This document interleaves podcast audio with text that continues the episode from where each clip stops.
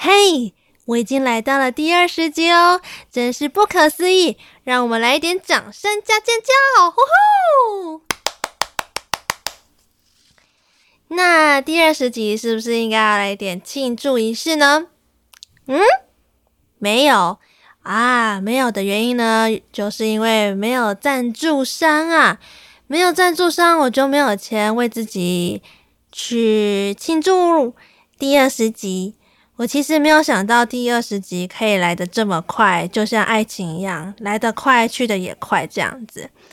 OK，好，没关系。第二十集是不是应该要来点酷东西呢？我为了这个酷东西啊，我左思加上右想，我翻了好多资料，我才决定拍板定案，要讲这个东西。什么东西呢？它是结合时事加上虚拟 mix 在一起的观点。那我希望我可以讲得好，如果讲不好话呢，那也就是成为一个学习的养分喽。我已经录了好几遍了，我希望这一次会是最后一次哦，好吗？那我们就开始吧。嗨，欢迎收听凭感觉动作，我是椅子。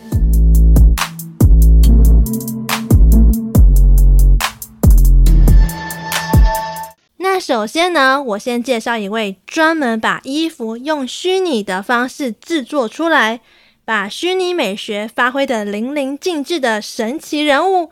他是谁呢？噔噔噔噔噔噔噔。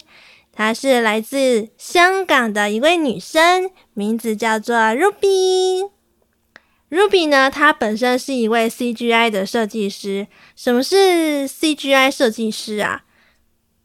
哦，其实 CGI 设计师就是电脑呈现影像，他们专门把呃时尚品牌或者是一些。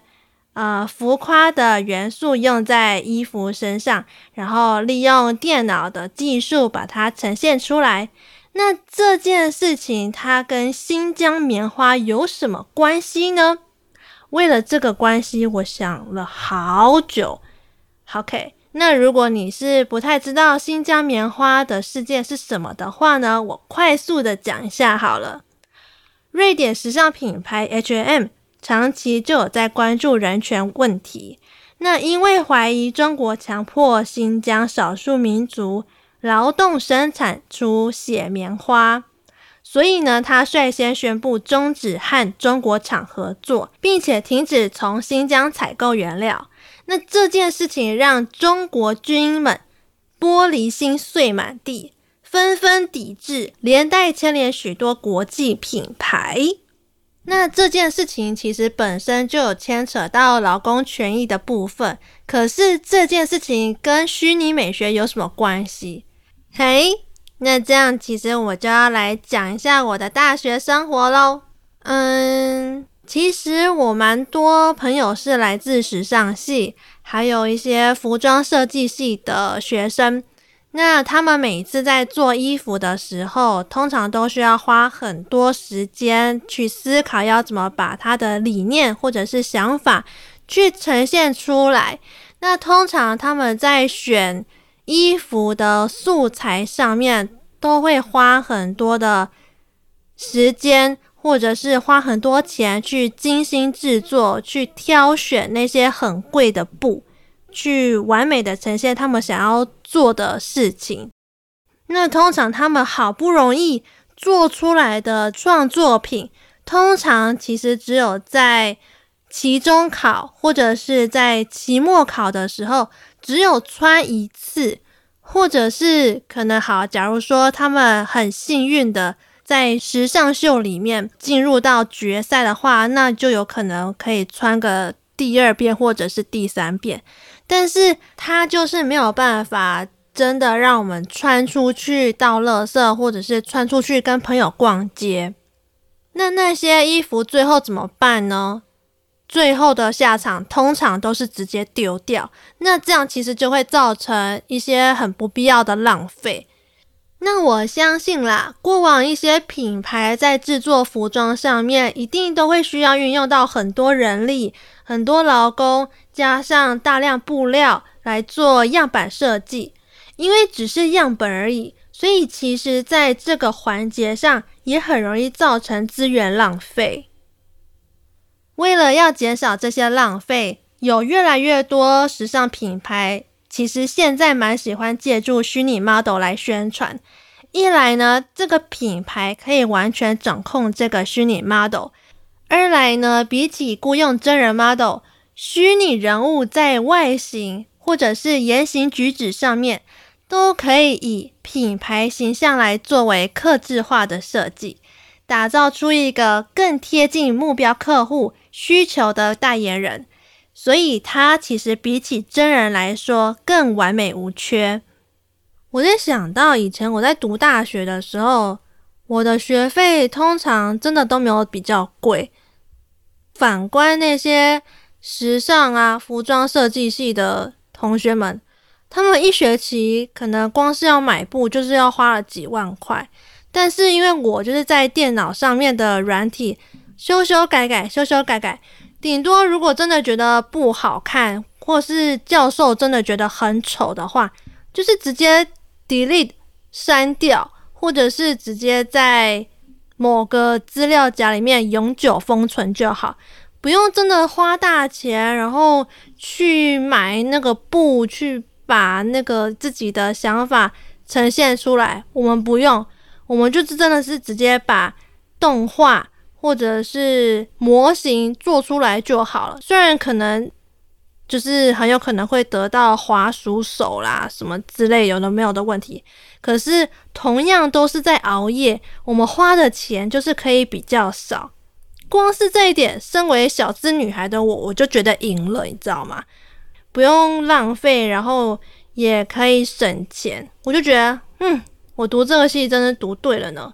然后我又想到以前我当初大学刚开始学做模型的时候，哇，那个模型我真的是，我有把它做出来，我就觉得我自己要偷笑了，因为有时候课我也是没有在上的，你知道吗？就是大学总是要翘翘课啊，这样才是大学生活嘛。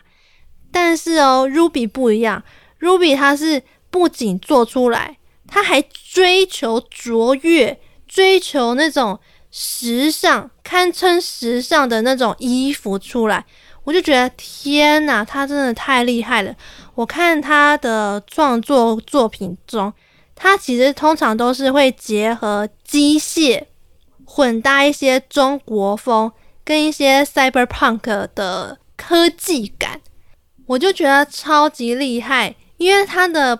一些材质上面的绑定啊，或者是素材的指定，其实那都是需要经过一些呃美学的培养吧。我觉得是我很崇拜他的原因，就是因为他对于美学的概念，他总是有办法把 CGI 的技术加上时尚的概念，创造出虚拟美学。让那些虚拟角色就像是偶像或者是明星，穿着不同的时尚品牌的衣服，真实的出现在我的面前。从他的 IG 上面知道说，他当初想要做这件事情的契机，是因为建立时装品牌的关系，所以他很早以前就有在开始设计服装、制作图像。我记得她是说，在二零一六年的时候，跟她的男友去西雅图工作。那因为当时她觉得在那边实在是太无聊了，所以呢，就拿起电脑学习使用 3D 的 program。她说，因为平时觉得平面图像不太能表达她自己的想法，所以呢，她就开始了 3D 头像设计。那也因为这样。Ruby 呢，他也有自己的公司，也创造了属于他自己的品牌，叫做 We Girl Club，专门从事 3D 图像的制作。那他其实是想要建立自己的 AI 机器人，并且给他真实的生活和自由。这样子的话，如果有一天 Ruby 他过世的话，那他们的精神身份将会保持不变。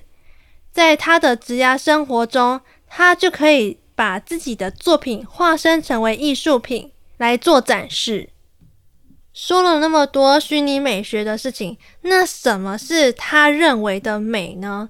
他认为在创造这些角色人物中，他只想表达一件事情，就是说，美的定义本身其实应该是要很多元化的，它不应该是社会给予我们的标准，它不会管肥瘦、肤色或者是品种，它只要认为美，那就是美。他是超级做自己的那种，所以我在看他的 IG 啊创作品当中，我可以知道，其实，在他的创作上面可以有各式各样的人物，脸其实或许不是最尖，眼睛也不是说最大，腰也不是说最细，屁股也不是说最大，什么之类，但是呢，这一切的一切。都可以被他认定为那就是一种美。诶，那你可能会说，传统美学就不重要吗？一定要再加上一个虚拟就对了，是不是？我也没有这样子讲啦，只是齁，就是说在传统美学相对上会有比较多限制，特别是传达理念的媒介。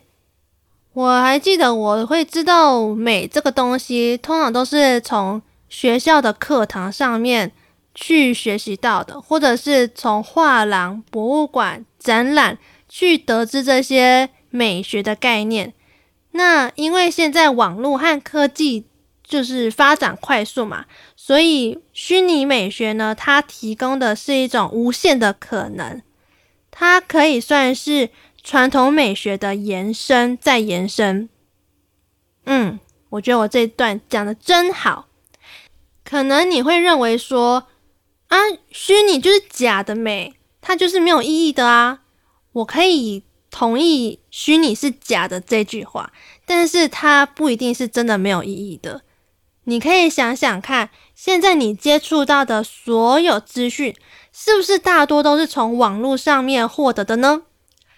如果撇除掉生活周遭真实发生的事情的话，不然其实现在有很多人都会透过摄影来记录真实生活中的一部分，来传达想法或者是概念。透过这些，不论是影像或者是监视器画面，我们最终的目的不就是要获得资讯来吸收？或者是激荡出更多不一样的言论，或者是思考吗？那如果我换一个方式，我们借由游戏、动漫、虚拟偶像，或者是虚拟演唱会、虚拟时尚走秀，透过这个媒介来把想法、概念来传达出去的话，不也是有同样的效果吗？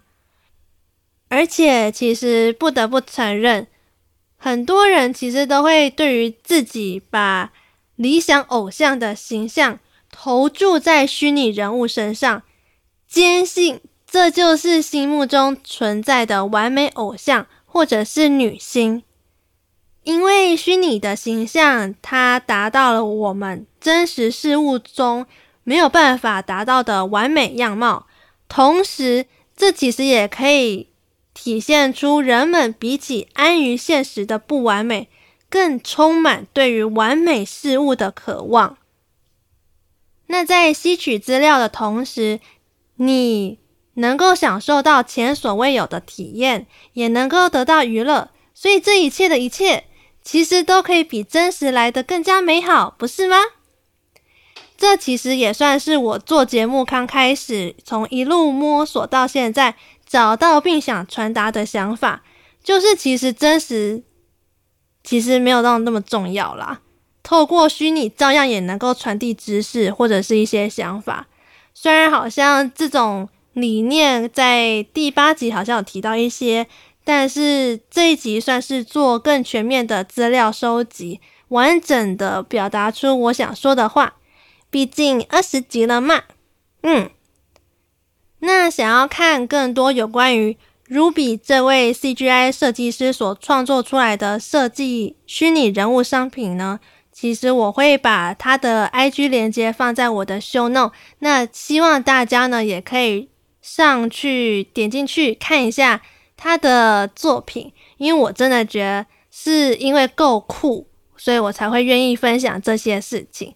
那这集呢，相较其他集来讲，可能会稍微有一点点严肃跟沉重，因为毕竟这些都是需要花很多资料整理内化出来的东西。我不确定我没有讲得很好，或者是有没有真的传达出我想要讲的话，但是，嗯，反正就这样子啦。我已经录很多遍了，我已经觉得好累。好累啊！天呀，我好想睡觉。好，然后最后呢，最后呢，我想要来讲 Apple Podcast 的留言。我有收集到了一些留言，我觉得好棒哟。第一则留言是阿波，阿波呢，其实是。从一刚开始到现在，每一次在我有困难、怀疑自己的时候，都会愿意，就是给我一些鼓励啊、建议啊、彼此打气的话。那他说：“加油，加油，节目越来越赞，五星推一波，感谢你。”那第二则呢是：好喜欢你的游戏分享，喜欢凡事都凭感觉的椅子，椅子的声音也好好听哦。好可爱哦！听到直接恋爱疗愈，然后三颗冒爱心的脸。喜欢听你说各种游戏的知识，还有游戏产业的秘辛。我一直也很想去的说，哈哈哈，哈。